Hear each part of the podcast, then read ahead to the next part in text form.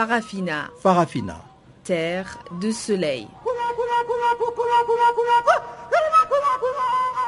Farafina. Farafina. Un magazine d'infos africaine.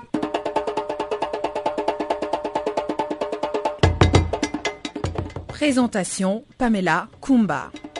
Bonjour à tous et merci d'honorer ce rendez-vous avec Farafina, votre magazine des actualités en français. À la technique, nous sommes accompagnés par Charles Moyo et voici les grandes lignes du jour. Dossier Karim Ouad, l'État sénégalais saisit 27 millions d'euros de biens appartenant au fils de l'ex-président Abdoulaye Ouad. Au Bénin, le parti au pouvoir relativise l'échec de leur candidat au premier tour de la présidentielle. Et en Tunisie, nouvel accrochage à Ben Gerdan, où deux terroristes et un soldat tunisien ont été tués ce mercredi.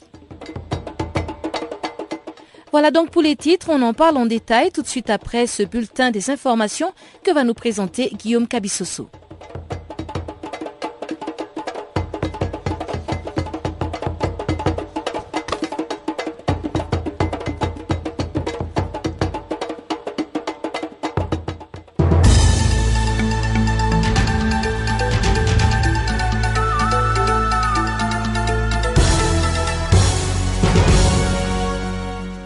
Bonjour à toutes et à tous. Ouvrons ce bulletin par la République démocratique du Congo où les frondeurs du G7 font bloc derrière Moïse Katumbi.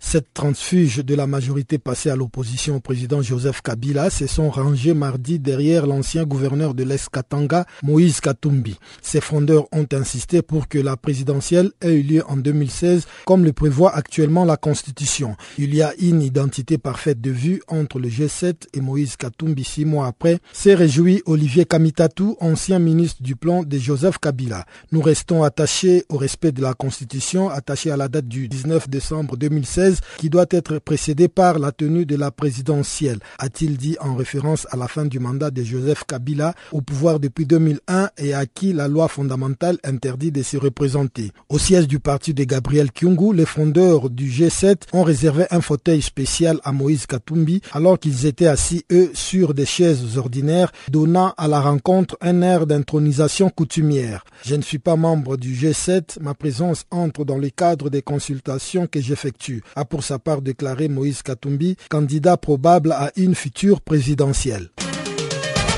présidentielle au Niger, l'opposition suspend sa participation à la campagne sans renoncer au scrutin. L'opposition politique réunie au sein de la COPA 2016 décide de se retirer du processus électoral en cours et demande à ses représentants de se retirer de la CENI, la Commission électorale nationale indépendante, a affirmé l'opposant Seini Oumarou, arrivé en troisième position du premier tour. La coalition des partis de l'opposition demande également à ses élus de cesser toute activité au Parlement.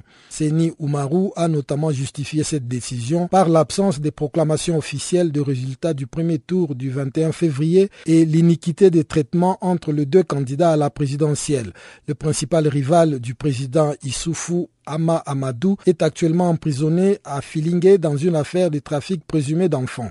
Conséquence, la COPA, c'est-à-dire la coalition pour l'alternance politique au Niger, estime que Ama Amadou est injustement privé de sa liberté en violation des standards internationaux d'élections libres, équitables et démocratiques.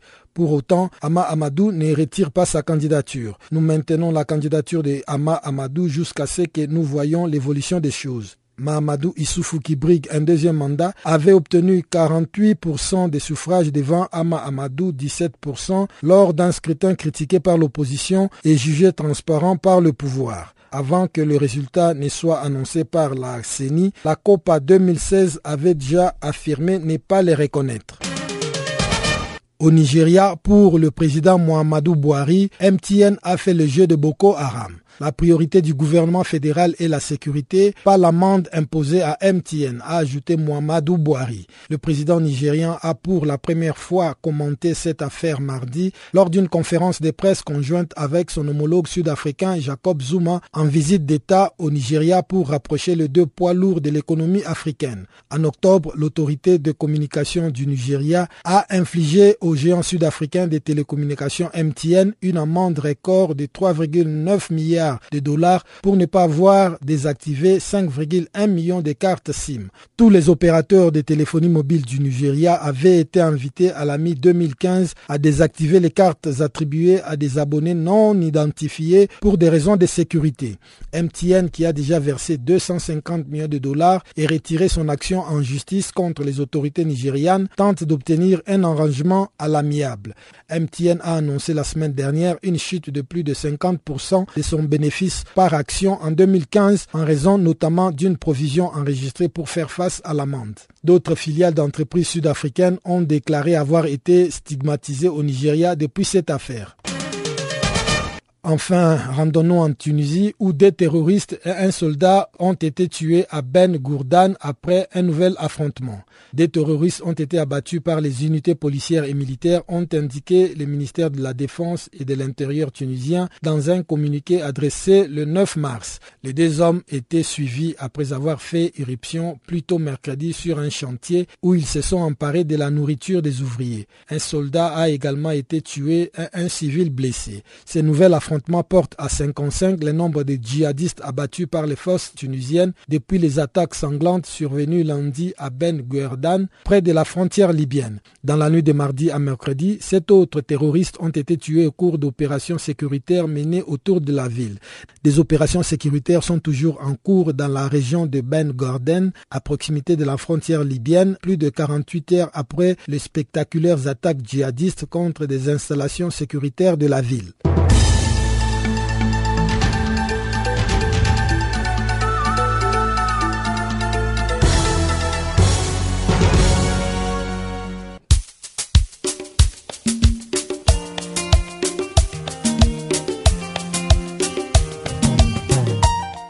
Vous êtes à l'écoute de Channel Africa, vous voulez participer aux festivités de notre cinquantenaire le 1er mai.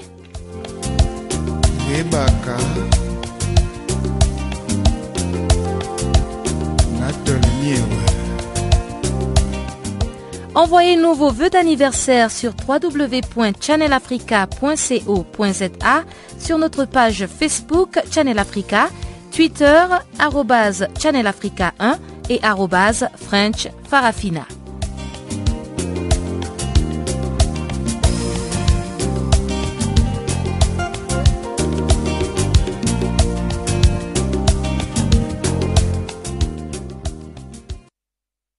Rebonjour à tous, on va tout droit au Bénin où les forces Cori pour un Bénin émergent veulent relativiser l'échec de leur candidat Lionel Zensou qui n'a pas réussi à l'emporter dès le premier tour, comme beaucoup auraient pensé. Le candidat de FCBE a obtenu 28% au premier tour de la présidentielle du 6 mars devant Patrice Talon, 24%, qu'il va affronter au deuxième tour. Éclairage de Parfait Aoyo, le chargé d'appui à la communication de Lionel Zensou, qui lève un pan de voile sur la stratégie à mettre en place pour gagner au second tour. Bon, en fait, euh, il faut relativiser. Euh, il faut relativiser. Il ne s'agit pas de semi-échec. Il s'agit de, de, de la configuration de la classe politique. Alors, sur 3 millions d'électeurs, il y a eu 33 candidats et notre candidat a pris le tiers. Il y a aussi que, dans tous les candidats, c'est le seul candidat à avoir la classe politique réunie dans sa majorité autour de Lionel Zissou. Mais il y a eu un autre effet qu'il faut bien analyser, c'est que les hommes d'affaires sont rentrés dans la politique avec des, manières qui ne sont pas forcément les manières de la politique. Donc aujourd'hui, cette présidentielle permet au Bénin de revisiter son arsenal partisan.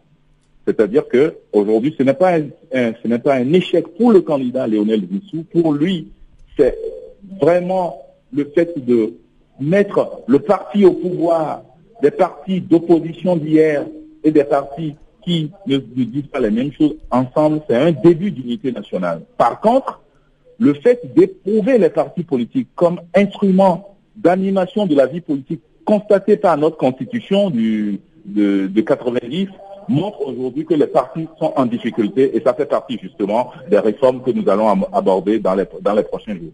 Cette montée de Patrice Talon et de Sébastien Ajavon pourrait-elle être interprétée comme l'échec de la classe politique euh, traditionnelle au Bénin?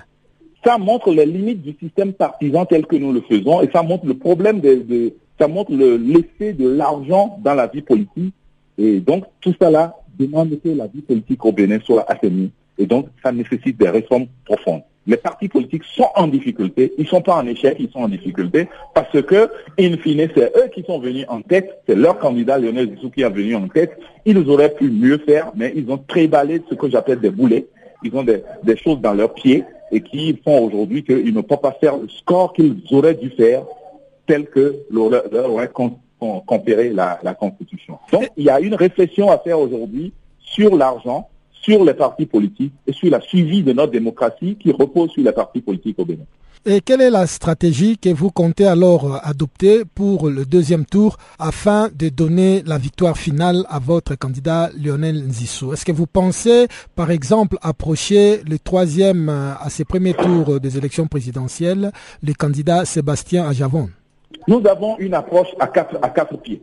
La première approche, nous avons dit que nous voulons un Bénin gagnant. Donc, euh, Sébastien Ajavon, qui est un grand opérateur économique, nous allons le constater, euh, le contacter et discuter avec lui, politiquement et aussi bien par rapport à notre projet de société. Deuxième chose, nous allons discuter directement avec les grands électeurs au niveau des arrondissements. Nous en avons 546.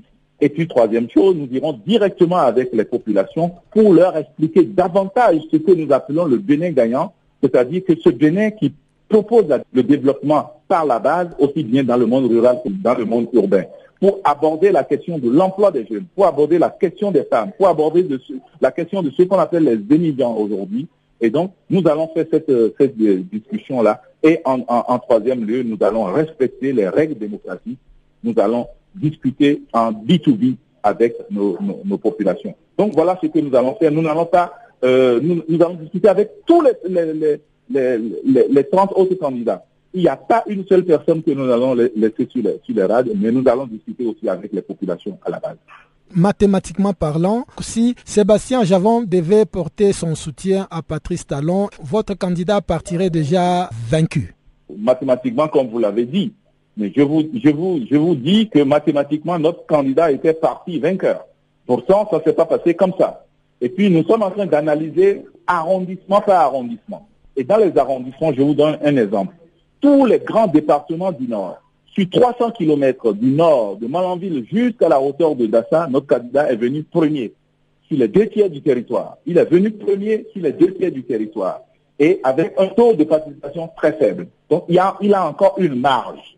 Secondo, dans les départements du sud où nous n'avons pas fait une bonne campagne compte tenu de la stratégie des grands électeurs que nous avons déployés, il y a eu l'avancée de nos adversaires et nous comptons corriger cela. Vraiment, à ce qu'on pense, notre candidat a plus de marge que ses adversaires. Parce que nous avons, nous avions démarré notre campagne tard, parce que nous sommes en train de, nous étions en train de faire des réglages au niveau des états-majors. Ça veut dire que, en réalité, c'est une nouvelle élection qui n'est pas une somme arithmétique des voix. Un des derniers leaders d'opposition à ne pas avoir fui le Burundi, en proie à une crise profonde depuis plus de dix mois, a été arrêté ce mercredi par la police dans un quartier contestataire de Bujumbura, la capitale. Hugo Amarate Geko, président du parti Nouvelle Alliance pour le développement du Burundi, a été arrêté alors qu'il était encore chez lui dans le quartier Mutakura. Malgré les concessions du président Pierre Kourounzinza, la situation demeure très crispée au Burundi. Suivez la réaction de Bernard Houdin. Ben, vous voyez, le Burundi, ça illustre, un peu comme l'a illustré le Rwanda à l'époque, le problème de l'ethnocentrisme. Et dans des pays où il y a quasiment que deux camps. La Côte d'Ivoire est une mosaïque, c'est son avantage. C'est pour ça qu'elle n'a pas explosé. Le Sénégal est quasiment mono-ethnique. les Tutsis et les Hutus sont deux ethnies, que ce soit le Rwanda ou le, Burundi, parce que en fait c'était le Rwanda-Urundi des Belges, qu'on a découpé en deux à un moment des indépendances, mais où les gens sont des mêmes familles, ont les mêmes noms, euh, les mêmes origines, mhm. et où le rôle du colonisateur a été parfois dangereux. Quand les missionnaires belges formaient euh, les, les Hutus, quand, les Hutus qui étaient un peu les, les, seigneurs, il y a eu les mélanges avec les prêtres euh, belges qui ont voulu donner aux autres un certain pouvoir, etc. Ça a façonné des, des contingences entre les uns et les autres qui n'existaient pas euh, au 19e ou 18e siècle. Mhm. Et on a fabriqué des problèmes ethniques dans ces deux régions. plus l'est du Congo, puisque c'est à peu près, si vous êtes à Goma, vous êtes autant au Burundi, au Rwanda ou, en République démocratique du Congo, c'est la même zone, c'est les mêmes familles, c'est les mêmes peuples. Donc tout ça, c'est les résurgences de l'organisation. Et un jour, il faudra peut-être se dire, on a voulu des, créer ces frontières au moment des indépendances en disant qu'elles seraient intangibles.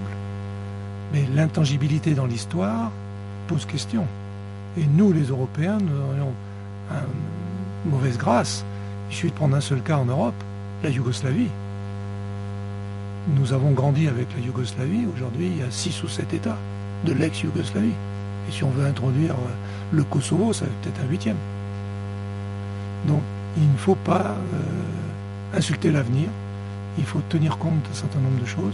Il faut respecter le droit, respecter les peuples et travailler d'abord dans la, que la communauté internationale s'occupe de ça plutôt que de vouloir, pour certains, dominer le monde en imposant un certain nombre de règles. Mais est-ce qu'au niveau où ils sont, on est en train d'aller vraiment vers une solution ou bien c'est le problème qui s'empire? Vous savez, c'est dans les grandes maladies qu'on trouve les remèdes. Les, grandes euh, crises internationales ont apporté certaines solutions. Aujourd'hui, euh, l'Afrique est en plein développement, en plein bouillonnement. il y a eu euh, le formidable sursaut de l'Afrique du Sud. Il y a des gens comme Laurent Gbagbo, comme d'autres. le Rwanda et le Burundi, c'est aussi la solution qu'on va trouver dans ces deux pays pour le futur va aider ces pays à se développer. Et on, risque de passer par des phases de, violence, qu'elles soient physiques ou verbales, malheureusement. Euh, Babou me disait en prison, tu sais, j'aurais pu mettre Ouattara dix fois en prison quand j'étais président.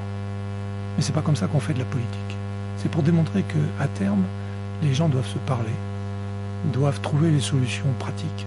Parce que si on en reste à la vision qu'ont actuellement les dirigeants du Burundi, euh, ils vont détruire leur pays et ils vont détruire leur peuple. Donc euh, il faut que les gens prennent conscience et qu'au-delà de l'intérêt personnel, il y a l'intérêt général. Et l'intérêt général, c'est une dure leçon à apprendre et une dure leçon à appliquer. Affaire Karim Ouad, l'agent judiciaire de l'État sénégalais a annoncé mardi à Paris, lors d'une conférence de presse, la saisie de 27 millions d'euros de biens appartenant à l'ancien ministre sénégalais, actuellement en prison. L'un des avocats de Karim Ouad voit à travers cette annonce une manœuvre de l'État sénégalais visant à discréditer son client dans la perspective de la présidentielle de 2017, dans la mesure où cette saisie date de trois ans. Explication de maître Seydou Diane, qui est ici au micro de Guillaume Cabissoso. Ce que je vous dis, c'est que c'est faux et archi faux. C'est une manipulation et c'est un mensonge éhonté de l'État du Sénégal qui cherche à manipuler l'opinion nationale et internationale dans le, dans le seul but de discréditer un candidat à l'élection présidentielle de 2019, à savoir M. Karim Ouad, détenu arbitrairement. Les saisies dont l'État du Sénégal parle, ce sont des saisies qui ont été faites, tenez-vous bien, il y a trois ans, au tout début de la procédure. Donc, il n'y a absolument aucune nouveauté et ce n'est rien d'autre qu'une manipulation pour faire croire qu'on aurait découvert des choses sur le patrimoine de M. Karim. Ce sont des saisies, vous m'entendez, qui datent de trois ans, première chose. Deuxième chose, ce sont des saisies qui ont été faites sur les biens d'une personne autre que M. Karim Cette personne s'appelle M. Bibo Bourgi, qui est un homme d'affaires et dont euh, qui appartient à une famille euh, qui a un très très gros patrimoine immobilier et foncier à Dakar, donc au Sénégal. Maître, cette euh, annonce a été faite pourtant hier euh, au cours d'une conférence de presse. Comment expliquer que cette saisine, que vous dites datée de trois ans déjà, puisse être mise à la portée de l'opinion publique euh, seulement hier, c'est-à-dire trois ans après? C'est une opération de pure manipulation.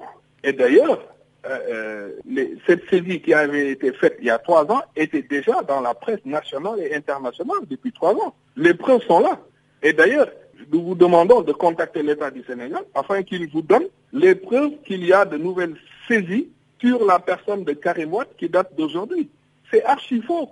Ce sont les, les, appartements à Dakar de M. Bibo Bourgi, qui est un homme d'affaires libanais, qui a été condamné en même temps que Karim qui ont été saisis il y a trois ans et qui ont été mutés au nom de l'État il y a quelques mois. Donc, il n'y a aucun élément nouveau. Donc, si l'État du Sénégal dit en France qu'ils ont saisi 27 millions d'euros, donc à peu près euh, le même montant en dollars, je demande qu'ils donnent les preuves et qu'ils disent dans quelle banque ils ont trouvé ces montants au nom de M. Karimouane. C'est pour ça que j'ai commencé par vous dire que c'est une pure manipulation et un mensonge d'État qui n'a d'autre fin que de discréditer encore notre client détenu arbitrairement par l'État du Sénégal. Cette nouvelle confirme quand même que M. Karim Ouad aurait en tout cas mis sa main dans les caisses de l'État sénégalais. Encore une fois, monsieur, ce n'est pas une information nouvelle. Elle est présentée comme une information nouvelle. Elle a été révélée au public il y a trois ans. Ce n'est pas une saisie qui a été faite il y a trois ans et qui est révélée aujourd'hui. Elle a été publiée et tout au long du procès, ça a été discuté par ceux qui étaient dans le procès. Première chose. La deuxième chose, ces biens ont été saisis non pas sur la personne de Karim Wab, mais sur la personne, je le dis pour la troisième fois, d'une euh, personne dénommée Dibo Bourgi, qui est un homme d'affaires libanais. La troisième chose, vous savez aussi bien que moi que pendant tout le procès et avec tous les corps de contrôle qui existent au Sénégal, la Cour des comptes et l'inspection générale d'État, et même en France où le procureur de la République a classé sans suite le dossier, la plainte contre Karim Wade pour corruption, il n'y a aucune preuve de ce que M. Karim Wade aurait trempé dans un détournement de deniers publics, dans une corruption, ou qu'il aurait soustrait de l'argent des caisses de l'État du Sénégal. Il n'y a aucune preuve qui a été administrée et, et vraiment, je vous en supplie, les biens qui ont été saisis, je le dis pour la troisième fois, c'est des biens qui sont au nom d'une personne dénommée Bibo Bourgi et c'est des saisies qui avaient été présentées dans la presse il y a déjà trois ans. Quelle est alors la relation qui peut y avoir entre les Libanais Dibou Bourgui et Karim Ouadi Il n'y a aucune relation. Aucune relation. Et les commissions rogatoires qui ont été envoyées au Luxembourg, à Monaco et en France ont révélé qu'il n'y a aucun lien, ni juridique, ni un lien économique, ni un lien financier entre cet homme d'affaires libanais et M. Karim Ouadi. Les Centrafricains sont prêts à tourner la page suite aux élections présidentielles réussies, a affirmé le représentant spécial du secrétaire général pour la République centrafricaine. Lors de son passage au siège de l'ONU à New York, Parfait Onanga Anyanga a précisé que les grands défis de la nouvelle administration sont la réconciliation nationale et la sécurisation du pays. Je crois que le président a bien raison. Il a bien lu l'espoir de son peuple. Ce peuple nous l'a montré tout au long du processus électoral, qu'il a voulu paisible et absolument transparent. Ce peuple a envie de tourner la page. Et nous le voyons depuis euh, cette élection confirmée euh, par la Cour constitutionnelle. Euh, je crois que le pays est prêt à tourner la page. Quelles sont les priorités et les prochaines étapes donc au lendemain de ces élections et pour 2016 Je n'envie pas les nouvelles autorités mais elles vont avoir l'appui de la communauté internationale, en tout cas de la MUNISCA et de tous les partenaires sur le terrain, à travers ce qu'on appelle le G8 RCA, l'Union européenne, la Banque mondiale, la France, les États-Unis, mais aussi euh, la CEAC e et l'Union africaine, sans compter la médiation qui a accompagné le pays euh, depuis le début de cette crise. Ce pays a d'énormes défis à relever. Le premier, la réconciliation nationale, mais certainement aussi la question de la sécurisation du pays et qui n'est pas seulement une question, un défi militaire. C'est d'abord la volonté des Centrafricains à se retrouver autour d'un contrat social renouvelé, cette volonté de vivre ensemble. Je crois que ça va être le grand défi de cette nouvelle administration, de rassurer toutes les parties du pays et de mettre en place une gouvernance qui sera fondée sur l'inclusivité plutôt que la marginalisation qui a affecté tant de populations et qui a été, je crois, à la base de toutes les difficultés que le pays a connues. Maintenant, il va y avoir la réforme du secteur de la sécurité, mais aussi le désarmement. On a encore beaucoup trop de communautés armées au-delà des groupes armés eux-mêmes. Il va y avoir aussi certainement l'épineux problème du retour des réfugiés qui ont quitté le pays euh, à la suite de, ces violences euh, absolument déplorables mais aussi des déplacés internes. Et toute la question de l'assistance humanitaire, on est dans un pays où la moitié de la population, près de 2 millions 600 euh, personnes, vivent au-dessous du seuil de pauvreté et ont besoin d'une assistance humanitaire d'urgence. Donc il y a énormément de défis. Je n'oublierai pas la question de, la justice, à travers la nécessité justement d'une justice transitionnelle et de, de, mettre fin, à travers toutes ces activités, à ces actions, à la fin, à la lutte contre l'impunité. Donc nous avons là un immense chantier qui attend les nouvelles autorités mais dans lesquelles, je crois, euh, elles peuvent compter sur euh, l'appui euh, le plus fort possible des Nations Unies et de la communauté internationale. Quel va être le rôle de la MINUSCA et des cours internationales dans cette lutte contre l'impunité? Ben, il y a une collaboration, un suivi constant de la CPI, une collaboration qui existe entre elle et les autorités nationales, mais nous assistons également les autorités nationales à mettre en place euh, euh, ce, ces cours criminels euh, spéciales sur un plan technique. Nous devons évidemment les aider en ce moment à identifier les magistrats internationaux qui feront partie de ce pool de magistrats auquel participeront également les magistrats nationaux. Nous sommes, avec les, Centrafricains, avons fait ensemble ce travail qui était un travail essentiel de l'assistance à l'élaboration de cette loi qui a établi cette cour. Et puis maintenant, il y a, tout ce qu'il faut faire en termes de, plaidoyer hein, pour rassembler les immenses ressources qui seront requises pour euh, faire fonctionner cette institution importante. Donc c'est une assistance euh, multiforme sur le plan technique, mais que nous faisons également en collaboration avec d'autres partenaires bilatéraux euh, importants de la République centrafricaine. Votre prédécesseur a dû démissionner en août 2015 suite aux allégations d'abus sexuels par les troupes et membres de la mission. Depuis, de nouvelles allégations ont été faites et de nouvelles victimes identifiées. Alors, quelles mesures prenez-vous pour appliquer la politique de tolérance zéro rappelée par le secrétaire général? Et est-ce que vous mettez en place euh, euh, les recommandations qui, ont qui, sont parues dans ce rapport qui est sorti aujourd'hui, euh, dont la création de centres pour pouvoir recevoir ces allégations d'abus des victimes sur le terrain? Ce qui a changé, c'est fondamentalement l'attitude des Nations Unies. Les nouvelles mesures prises par le secrétaire général sont sans précédent.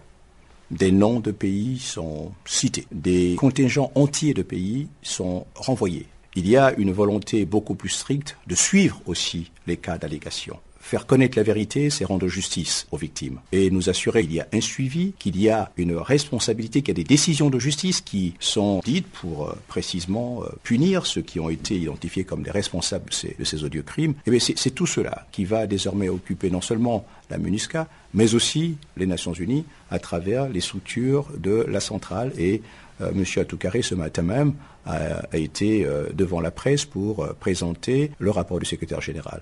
Maintenant, notre attitude à nous, à la MINUSCA, a été de nous dire qu'il nous faut avoir une démarche qui mette la victime au centre de nos préoccupations. Donc, le soin apporté aux victimes, lorsqu'elles ont malheureusement subi l'horreur de ces crimes, et puis surtout tout l'accompagnement qui se fait à travers non pas seulement la MINUSCA, mais avec toutes les agences qui sont sur place, l'UNICEF, l'OFNUAP, mais aussi des organisations comme Mercy Nous travaillons ensemble pour nous assurer qu'on prenne soin des victimes euh, lorsqu'elles ont connu ces crimes odieux. Et puis, nouvel accrochage en Tunisie à Ben Gerdan où deux terroristes et un soldat tunisien ont été tués mercredi près de la frontière avec la Libye. Ce nouveau bilan porte à 55 le nombre de djihadistes abattus depuis les attaques de lundi. Les deux hommes étaient suivis après avoir fait irruption un peu plus tôt dans la journée sur un chantier où ils se sont emparés de la nourriture des ouvriers. Guillaume Cabissoso nous fait le compte-rendu de cette attaque. Les autorités tunisiennes ont annoncé avoir tué mardi soir cinq terroristes dans le cadre des opérations sécuritaires menées à Ben Gourdan au lendemain d'attaques djihadistes dans cette région frontalière de la Libye. Quelques heures plus tôt, Tunis avait affirmé avoir remporté une bataille en repoussant ces attaques sanglantes tout en promettant une évaluation profonde sur d'éventuelles défaillances. Des médias locaux avaient alors annoncé peu auparavant que des forces de sécurité encerclaient une maison dans laquelle des hommes étaient retranchés. Alors que la ville de Ben Gourdan est sous couvre-feu nocturne depuis lundi, les opérations de ratissage se poursuivent.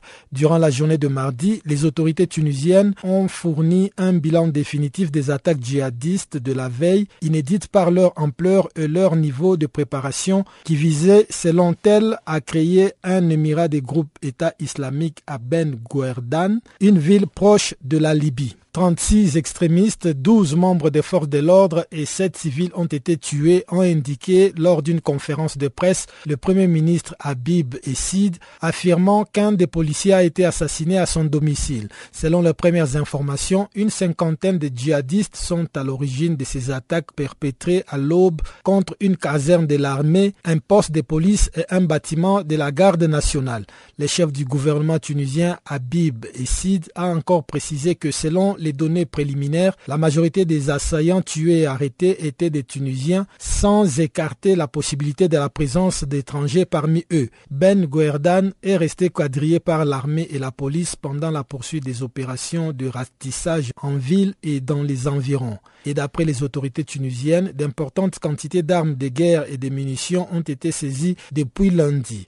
Face aux interrogations sur la manière dont les djihadistes ont pu attaquer en plein centre-ville de manière simultanée, le Premier ministre Habib Essid a promis une évaluation approfondie. Des habitants de Ben Guerdan ont raconté lundi que des djihadistes, dont certains se sont réclamés du groupe État islamique, s'étaient postés dans le centre-ville en demandant leur carte d'identité aux passants. Pour beaucoup, le fait que les hommes armés aient pu se déplacer avec autant d'aisance est le signe qu'ils sont originaires de la région, laissant entrevoir une possible existence de cellules dormantes. La Tunisie est confrontée depuis sa révolution de 2011 à l'essor d'une mouvance djihadiste responsable de la mort des dizaines de policiers et des soldats ainsi que des touristes.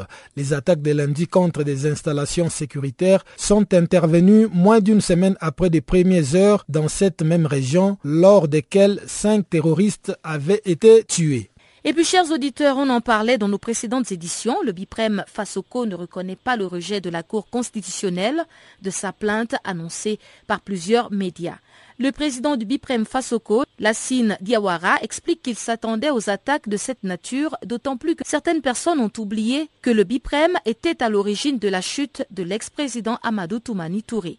Dans l'extrait qui suit, il revient sur quelques temps forts de l'organisation. Nous sommes des professionnels et ne tenons pas compte de toutes les attaques qui se font contre nous. C'est normal. Quand, en tant que citoyens majeurs, nous avons décidé de porter cette plainte-là, nous savions que nous devons nous attendre à toutes, sortes de pressions, d'injures, d'attaques, ainsi de suite. Nous le savions et nous nous assumons. Nous, ça ne nous sert pas du tout euh, ébranler, ça ne nous ébranle pas, pardon. Non, parce que nous nous attendions à tout cela. C'est nous qui avons déposé, madame, en 2012, nous, c'est nous qui avons déposé une plainte contre ATP. Amadou Toumani Touré, qui se trouve présentement au Sénégal. Ce n'est pas notre première fois. Vous pouvez souligner ça. Au mois de mai 2012, nous avons porté plainte contre le président Amadou Toumani Touré pour haute trahison. Et quelques mois après l'élection d'un gouvernement, le président actuel, quelques mois après son élection, lui aussi a exprimé son intention à travers son gouvernement de porter plainte contre Amadou Toumani Touré. Mais ça, c'est après nous. En mai 2012, il n'y avait pas d'élection. C'était un gouvernement transitoire qui était au Mali. Et c'est en mai 2012 que nous avons porté le Bibrem Pasoko. Nous avons remis mai à mai à l'ancien procureur général euh, euh, près de la Cour d'appel. C'est nous qui avons déposé cette plainte-là. Mais on n'en parle pas aujourd'hui. Et il donne l'impression à tout le monde partout que c'est seulement cette année que l'association a été créée pour porter plainte contre l'actuel président parce qu'on n'a pas eu de place, parce qu'il y a des considérations personnelles, parce que, parce que, et parce que. On, est on a même dit qu'on est des poussis. Mais je vous assure, madame, en 2012, en mai, lorsqu'on portait plainte contre l'ancien président Amadou Toumani Tourédi ATT, qui se trouve maintenant à Dakar, beaucoup parmi ceux qui sont au pouvoir aujourd'hui et leurs amis, entre guillemets, qui continuent à nous insulter, à nous attaquer, avaient très bien apprécié notre plainte, avait très bien salué notre courage. Mais c'est maintenant leur tour et nous sommes des chiens, des chats, nous sommes, euh, nous sommes presque tout. J'étais un des fervents défenseurs du président actuel IBK. Je l'écrivais et le disais partout où il fallait que les gens doivent voter pour lui. Mais au fil du temps, nous avons constaté que sa gestion du pouvoir n'est pas bonne. Et avant d'arriver à cette plainte, nous avons fait plusieurs articles en lui disant que la gestion qu'il est en train de faire du pays n'est pas bonne et qu'il serait mieux de changer. Nous l'avons écrit plusieurs fois. Et lors de notre dernier article en sa faveur, à quelques jours des élections, d'ailleurs du deuxième tour, nous nous avons écrit, c'est clair, noir sur blanc, que nous appelons les compatriotes à voter pour le président Ibeka. Mais le jour où il va s'éloigner de des intérêts supérieurs des populations maliennes, nous allons être parmi les premiers à le critiquer, à le dénoncer ouvertement. Les archives existent. Nous l'avions dit. Et entre deux tours, j'ai encore la preuve, le président de la République m'a appelé pour me dire, Ndogo, cela veut dire petit frère, merci. Point à la ligne. Je lui dit, je le fais pour le Mali. Point. Mais beaucoup oublient que j'avais dit dans l'article, c'est signé, que si par hasard il n'agissait pas dans l'intérêt supérieur des populations, que nous, nous allons être parmi les premiers à dénoncer ce qu'il fera de mauvais. Madame, nous sommes des hommes de principe, nous savons ce que nous voulons, nous savons ce que nous ne devons pas faire.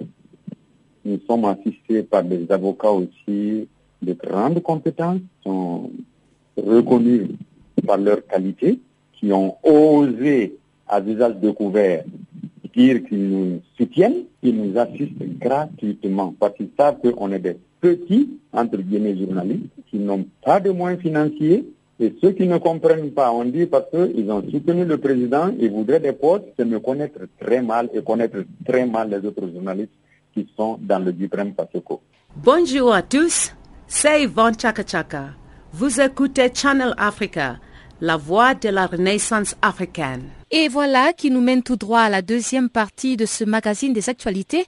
Je vous propose maintenant de suivre le bulletin économique apprêté et présenté par Chanceline Louraquois.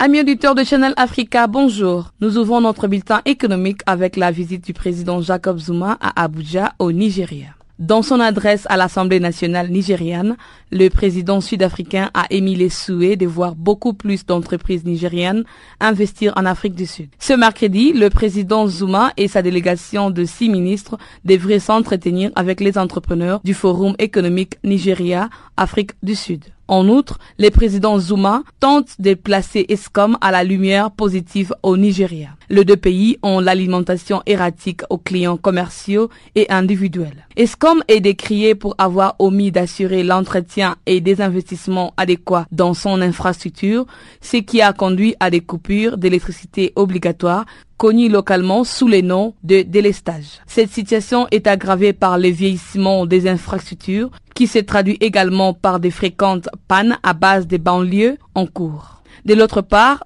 au cours des échanges entre Jacob Zuma et Mohamedou Bouhari, les déboires de la filiale nigériane du groupe télécom sud-africaine MTN a aussi été abordés. La filiale locale de MTN a retiré sa plainte devant la Haute Cour de justice de Lagos contre la Commission de communication du Nigeria. Et la société Télécom a également versé une acompte d'une valeur de 250 millions de dollars pour son amende de 3,9 milliards de dollars. Le Nigeria est le plus gros marché de la compagnie télécom sud-africaine en Afrique. On rappelle, sur le résultat financier de 2015, MTN a enregistré une baisse de 51% de son bénéfice.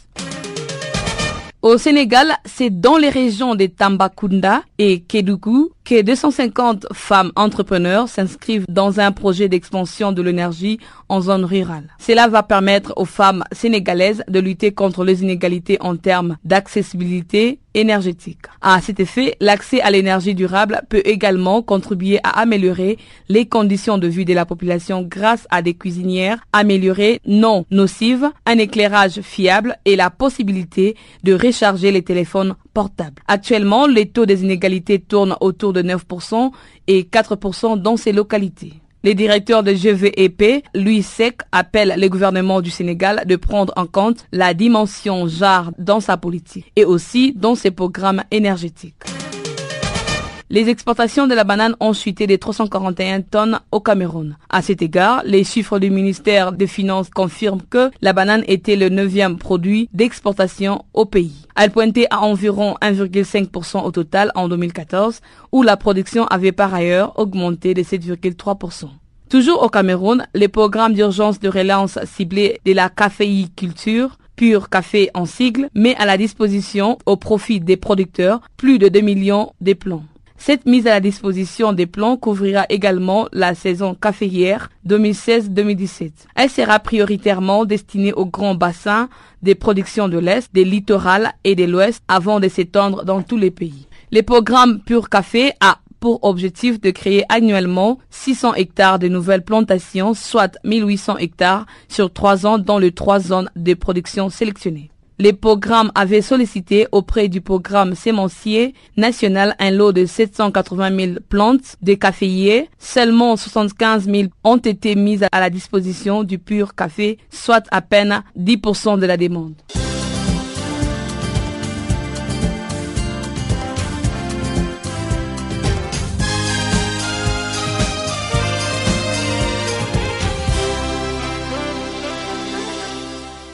Et puis, à l'occasion de la Journée internationale de la femme célébrée le 8 mars, ONU Femmes a lancé un appel pour une planète 50-50 d'ici 2030. Cette campagne cible un rôle vital joué par l'égalité des sexes dans la réalisation des objectifs du développement durable. La campagne Planète 50-50 d'ici 2030, franchissant le pas pour l'égalité des sexes, cherche à redoubler les efforts menés en faveur de la parité. Selon le directeur exécutif adjoint d'ONU Femmes, Yannick Glemarek, au rythme actuel, nous n'atteindrons pas la parité avant la fin de ce siècle. Sur la base des progrès que nous avons pu observer depuis 20 ans, il va sans doute nous falloir attendre au moins la fin du 21e siècle, si ce n'est le 22e ou le 23e siècle, avant d'avoir une vraie parité. Et euh, nous savons que la parité entre hommes et femmes est une précondition pour le développement durable. Donc de quel développement durable parlons-nous d'ici 2030 sans parité?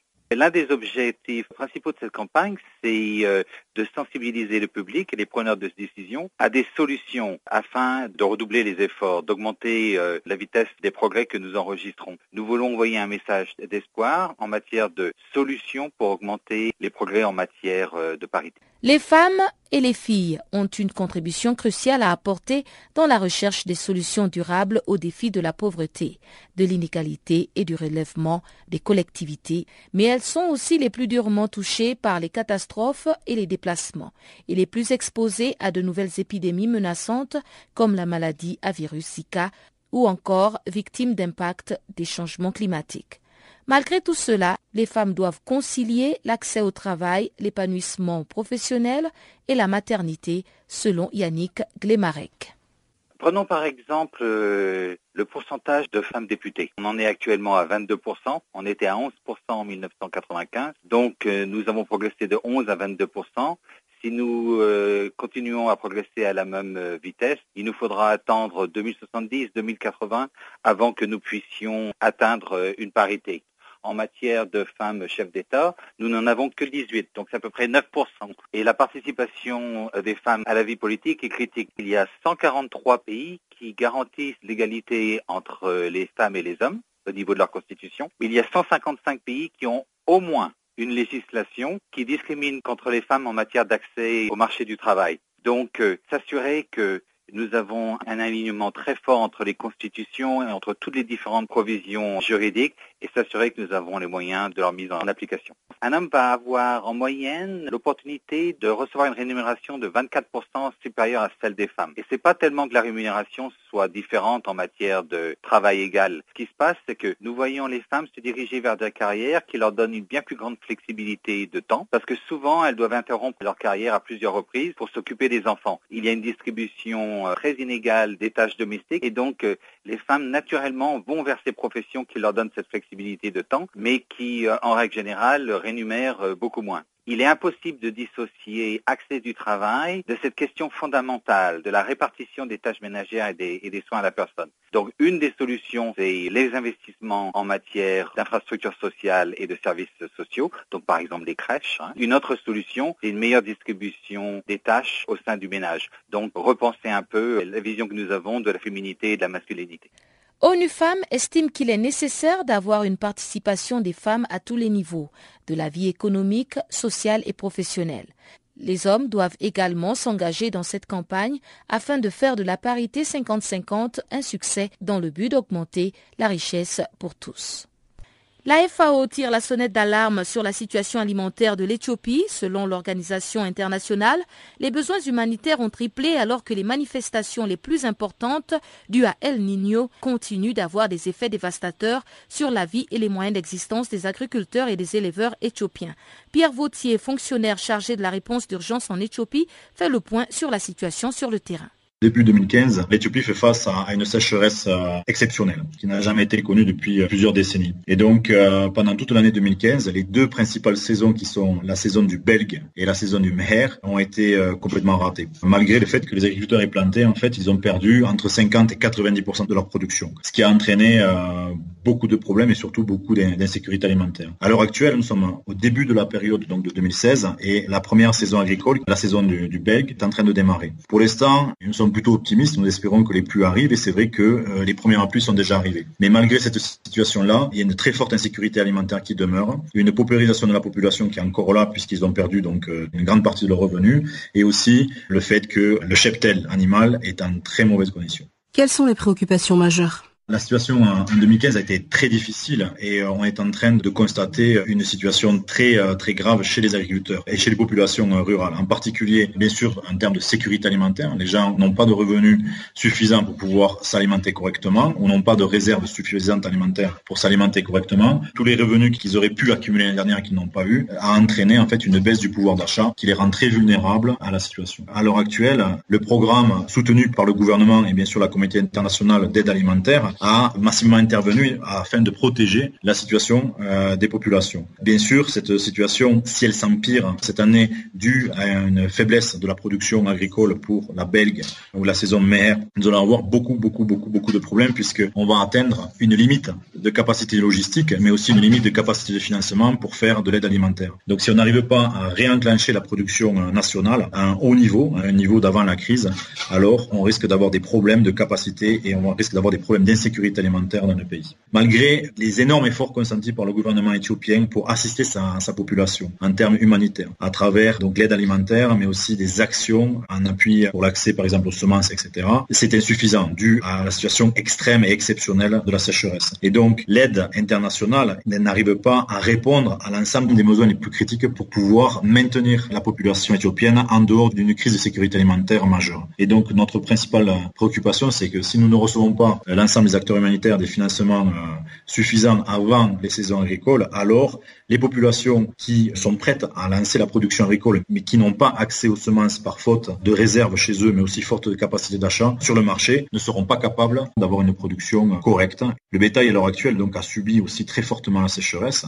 Il s'était énormément amaigri, devenu très fragile. Il y a énormément de difficultés pour trouver de l'aliment pour le bétail chez les éleveurs, en particulier les éleveurs qui se trouvent en majorité donc au nord, nord-est et au sud-est du pays. Ce qui entraîne euh, perte du bétail, ce qui est très grave pour ces populations-là qui, pour certaines, ne vivent exclusivement que du revenu du bétail. Ce qui entraîne aussi un problème de mouvement de population, puisque ce bétail-là, quand il n'y a plus d'air de pâturage disponible là où ils habitent, se déplace dans d'autres zones. Et qu'en est-il du taux d'insécurité alimentaire dans le pays? Il y a une évaluation qui a été faite euh, donc à la fin 2015 qui a indiqué que 10,2 millions de la population est à l'heure actuelle en insécurité alimentaire. À l'heure actuelle, on est en train de garder la situation, enfin d'avoir euh, les populations qui ont été affectées l'année dernière toujours ici. Mais si la production agricole ne s'améliore pas rapidement, alors on va avoir une augmentation de ces 10,2 millions de personnes en insécurité alimentaire. Ça va s'accroître à plus. De quoi les populations ont-elles besoin et quelles seraient les implications si l'on ne répondait pas à ces besoins? Donc ce qui est absolument essentiel, c'est d'alléger la pression sur les besoins alimentaires par la production agricole, par les populations elles-mêmes. Donc il faut les aider à reprendre leur activité normale pour qu'ils puissent produire, reconstituer leurs revenus et pouvoir aussi reconstituer les réserves alimentaires dans le pays la plupart des agriculteurs conservent leurs semences d'une année sur l'autre à partir de leur production, donc ils réservent les semences de leur production pour pouvoir planter l'année d'après. Et malheureusement, ces réserves de semences qu'ils font traditionnellement ont été épuisées puisqu'ils les ont utilisées pour s'alimenter. De notre côté, sur le marché, certaines semences sont accessibles, mais elles sont à un prix assez élevé. Et ces gens-là qui ont perdu leurs revenus l'année dernière ont dû aussi s'endetter, en tout cas contracter des crédits pour pouvoir répondre aux besoins les plus urgents. Les besoins essentiels pour eux pour le moment, c'est de pouvoir avoir accès aux semences pour qu'ils puissent replanter et pouvoir produire pour les prochaines saisons. Pour les éleveurs, c'est un autre élément. Ils ont besoin absolument pour le moment d'avoir accès au fourrage disponible encore dans le pays pour pouvoir maintenir en vie le cheptel qui a réussi à survivre jusqu'à présent. Quand la saison des pluies reviendra, donc il va falloir vacciner ce bétail-là pour pouvoir les protéger des maladies. Channel Africa tire à sa fin, mais avant de nous quitter, comme d'habitude, voici le bulletin des sports. Chanceline Louraquois est à la présentation.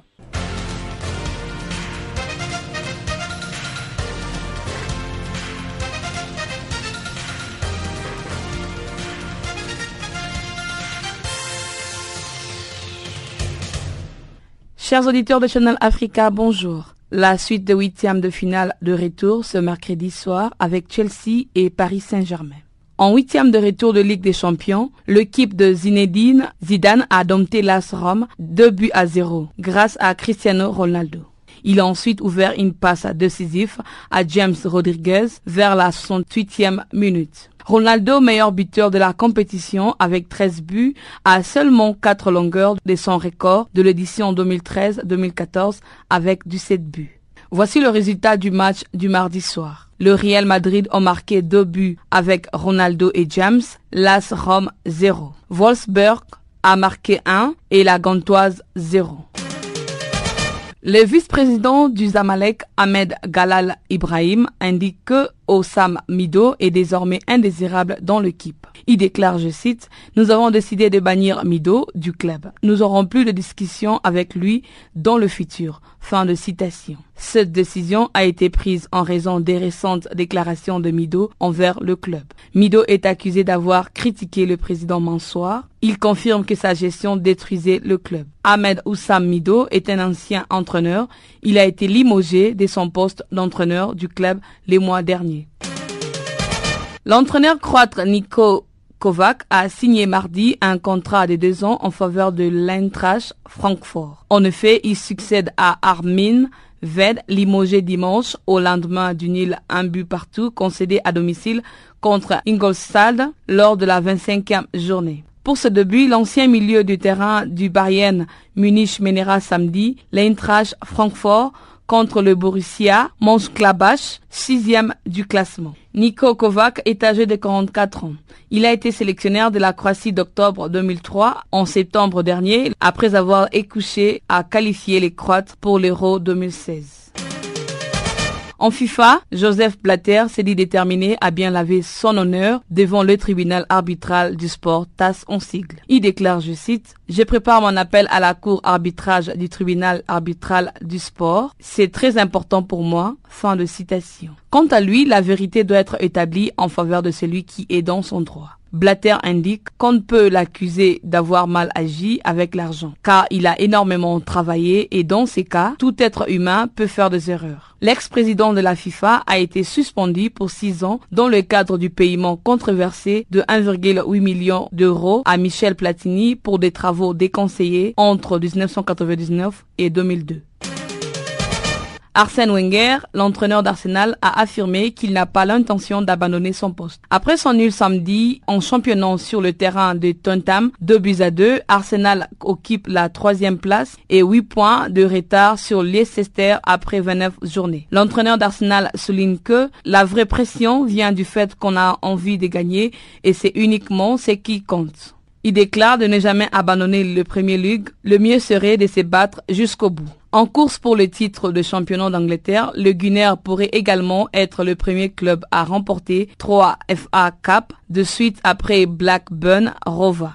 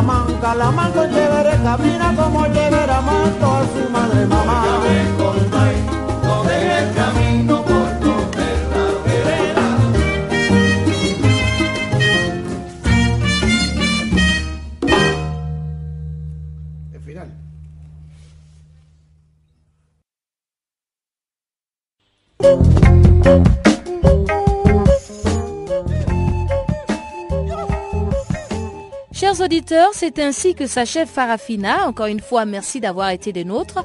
On se retrouve demain pour une autre édition des actualités en français sur Channel Africa, la voix de la Renaissance africaine. Au revoir.